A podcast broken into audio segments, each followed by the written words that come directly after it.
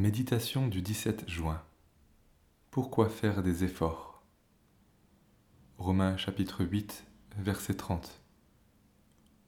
Ceux qu'il a prédestinés, il les a aussi appelés, et ceux qu'il a appelés, il les a aussi justifiés, et ceux qu'il a justifiés, il les a aussi glorifiés.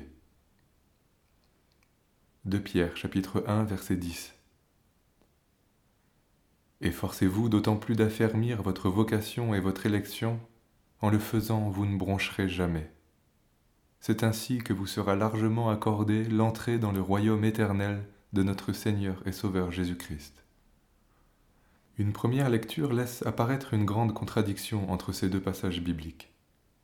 Que pouvons-nous ajouter à notre élection puisque Christ a tout donné? Dans son épître, Paul montre aux Romains que dans l'appel même de Dieu, se trouve l'assurance qu'ils seront gardés jusqu'à la fin.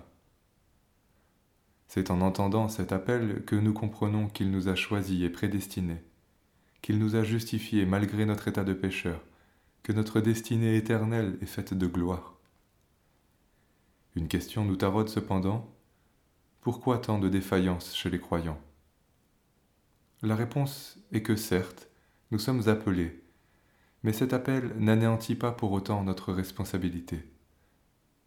Dans son épître, Pierre évoque ceux qui ont fait naufrage quant à la foi et insiste sur la nécessité d'affermir sa vocation.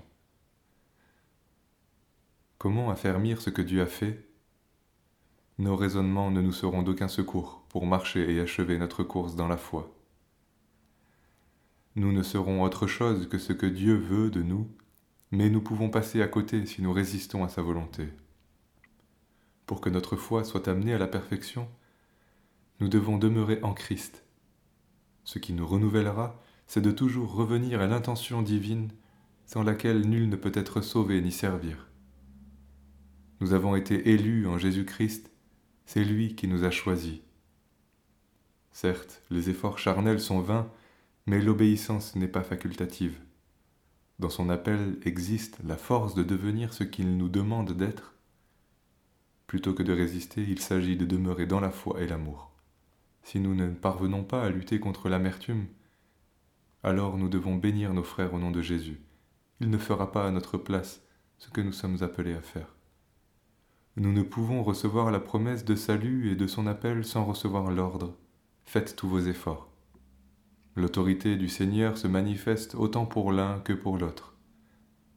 Cette obéissance nous met au bénéfice de sa protection.